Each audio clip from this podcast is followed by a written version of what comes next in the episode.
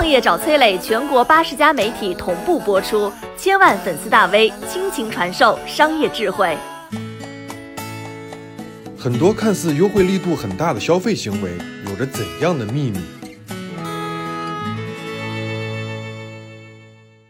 美国呢有一家卖打印机的商家，给打印机的定价是一百美元。商家还推出了一项活动，你买打印机有两种选择：一呢是当场买打九折，也就是说九十美元拿走；第二呢是邮购返现，你可以花一百美元原价购买，然后公司把货寄给你，收到快递之后，如果你在三个月内把小票寄回给公司，你就能拿到二十美元的现金支票返还，相当于最后只掏了八十美元。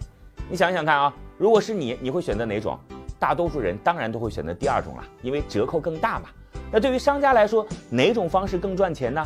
实际上也是第二种。第二种方法虽然看上去每台八十美元，比第一种少赚了十美元，但真的会在购买以后把小票寄回去的人其实是很少的。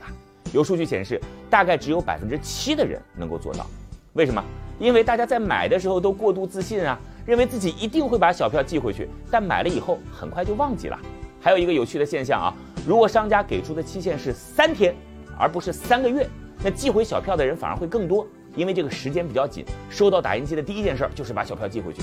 反倒是给的期限长，大家都觉得哎呀还有的是时间，先放一下，然后就再也想不起来。人呢天生容易过度自信，而这种想象力也很容易被商家利用。有位朋友在健身中心工作过七年，他告诉我啊，一周锻炼一到两次是大部分人能做到的最好情况了。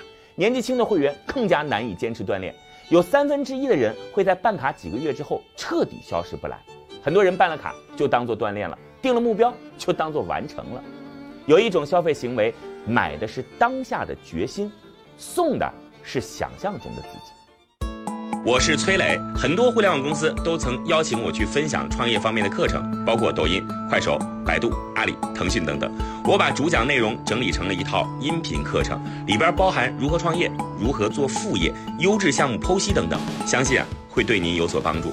下拉手机屏幕，在节目简介里边添加我的个人微信，这套课程今天免费送给您，快去领取吧。